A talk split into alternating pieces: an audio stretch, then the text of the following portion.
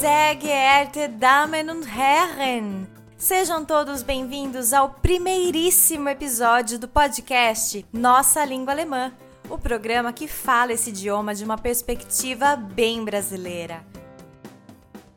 Meu nome é Lissa Russolo e eu acho que muitos de vocês que estão aí me ouvindo já me conhecem lá do Instagram, né? Eu sou arroba lá no Insta, sou brasileira e atualmente eu moro na maravilhosa cidade de Nuremberg, na Alemanha. Apresentando esse podcast aqui, meu objetivo é proporcionar conversas e reflexões sobre a comunicação em língua alemã feita por nós brasileiros. Mas eu não tô aqui para falar de gramática, de concordâncias, de certo e de errado, não. Vamos deixar tudo isso aí de lado e vamos nos concentrar em aspectos um pouquinho mais profundos do que isso.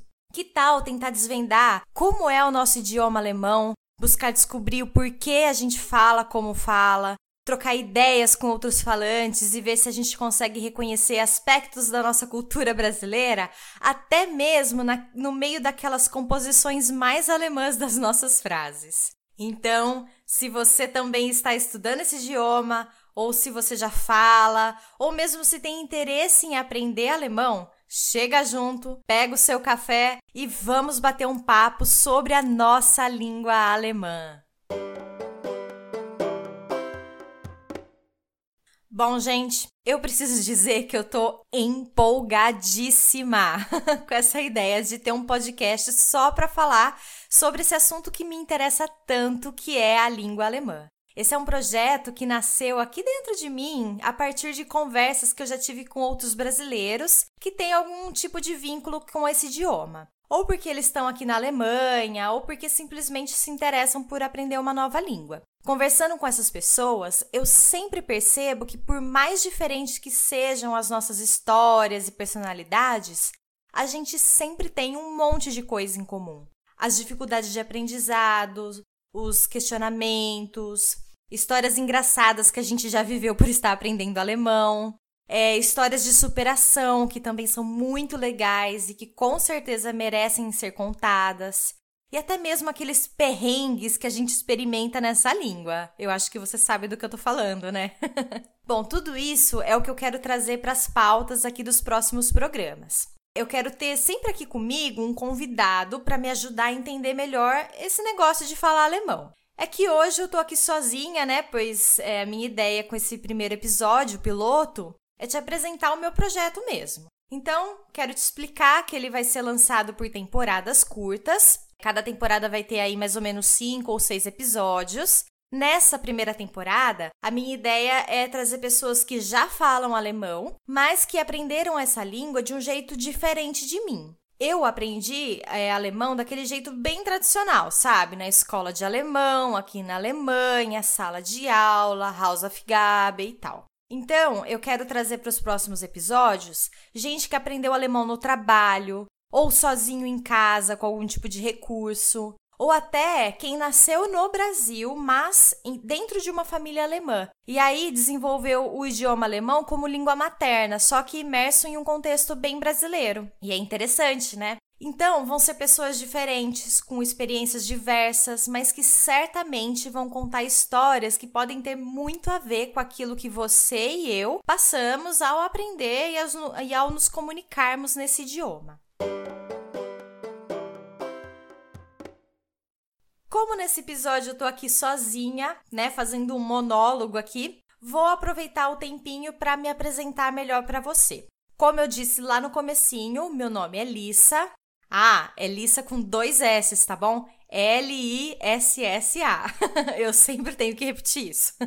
Eu moro na Alemanha faz quase quatro anos e foi aqui que eu tive os primeiros contatos com o idioma alemão. Ou seja, quando eu vim morar na Alemanha, eu não sabia praticamente nada de alemão. Eu, na verdade, eu só sabia que ia ser difícil, viu? Que as palavras eram grandes e cheias de consoantes difíceis de ser pronunciadas. no Brasil, eu já tive contato com o mundo da linguística, que tanto me interessa. É que eu sou formada em letras, eu estudei, além de inglês, né, que todo mundo estuda, mas o meu inglês hoje tá meio capenga, Eu estudei as línguas francesa e italiana, belíssimas.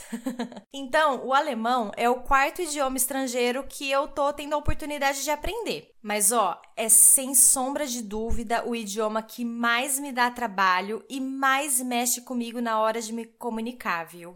Eu sempre falo que o português, que é minha língua materna, eu falo com o coração, expresso minhas emoções, imprimo minha personalidade e tal. Mas o alemão, ai, gente. O alemão eu falo com a minha cabeça, porque olha, eu tenho que pensar muito antes de formular cada frase. E isso me dá aquela sensação de que minha fala é um pouco artificial, sabe? Você também sente a mesma coisa? Mas olha, mesmo assim, eu amo saber me comunicar em alemão. Eu já consigo me virar super bem em todas aquelas atividades que eu tô envolvida. Eu tenho vários amigos alemães e de outras nacionalidades, mas que falam comigo em alemão. Eu consigo ler, escrever, assistir filme, enfim. Eu já tenho muitas vivências aqui nessa língua e isso me traz uma sensação muito boa. Eu vim para cá em 2016, junto com meu marido, o Tiago, que veio a trabalho. Inclusive, ele vai ser o meu convidado aí para os próximos programas e a gente vai poder contar um pouquinho mais sobre como é que realmente viemos parar aqui e, claro, como é que tem sido para o Tiago o desenvolvimento dele nesse idioma diretamente no ambiente de trabalho. Ele frequentou bem pouco a, a, sala de aula em comparação comigo. Então, assim, o aprendizado dele do alemão mesmo veio lá do trabalho dele. Como eu disse, meu alemão eu aprendi indo na escola. Aqui na Alemanha, escola de idiomas, né? A minha escola era algo como se fosse uma mistura de Volkshochschule, que são aquelas escolas alemãs é, para adultos, assim, com incentivo financeiro do governo. Era metade Volkshochschule e metade escola particular de idiomas, sabe? Então eu pagava uma mensalidade para frequentar, mas funcionava como se fosse uma, uma escola dessas, escola do povo, né? Volkshochschule. Bom, eu sempre cursei aulas de alemão mesmo, né? Deutschkurs. E eu nunca, eu nunca precisei frequentar cursos de integração, que é o que acontece com muitas pessoas que vêm aqui para a Alemanha. Por isso mesmo, eu gostaria muito de conversar com alguém que já fez esse curso de integração aqui no programa, para poder trazer essas experiências e compartilhar as vivências também.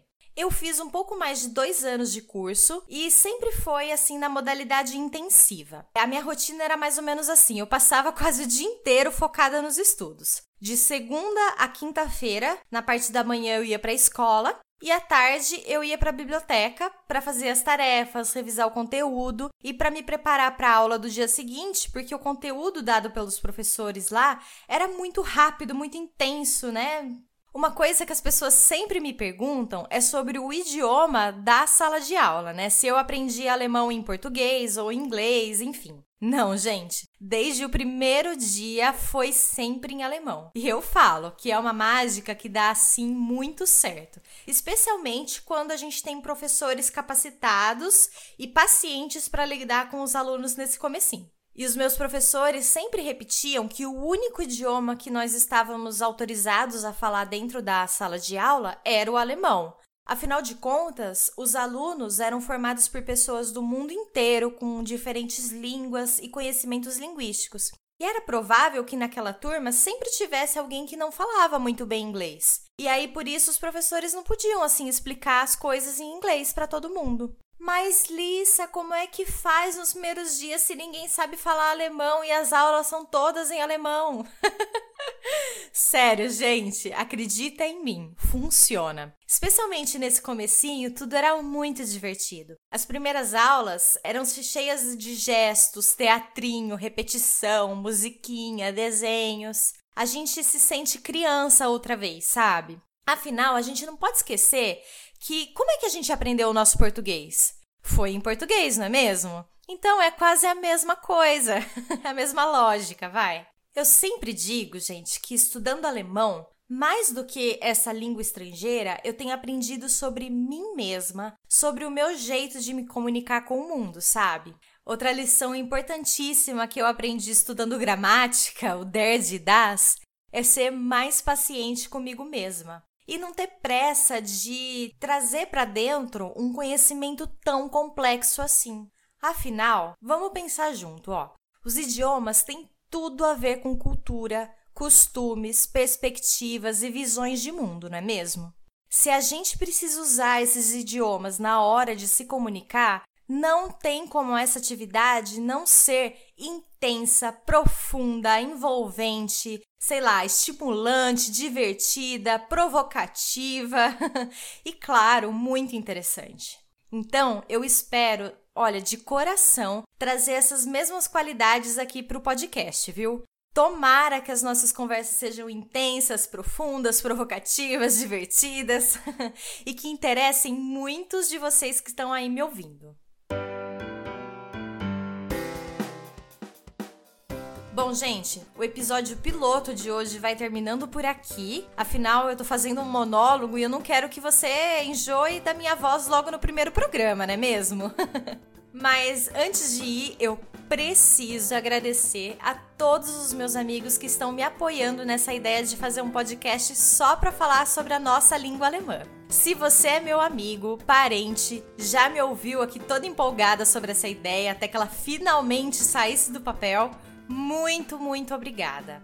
E também eu quero deixar um obrigado especial para Fernanda e para o Vermelho do podcast Alemanha Cast. Eles me inspiraram demais a produzir esse programa aqui. Aliás, gente, se você está me ouvindo agora, mas nunca ouviu o Alemanha Cast, tem que corrigir esse erro aí, hein? Afinal, o Alemanha Cast é o podcast para quem quer saber mais sobre a Alemanha. e certamente vai te interessar também. Ah, o Thiago e eu já participamos algumas vezes com o pessoal lá também, viu? Foi muito engraçado. E agora sim, para finalizar, eu quero compartilhar os meus contatos e dizer que eu vou gostar muito de interagir com você por e-mail ou nas mídias sociais. O e-mail aqui do podcast é nossalinguaalemã@gmail.com e você pode me encontrar lá no Instagram pelo arroba aondeeuflor.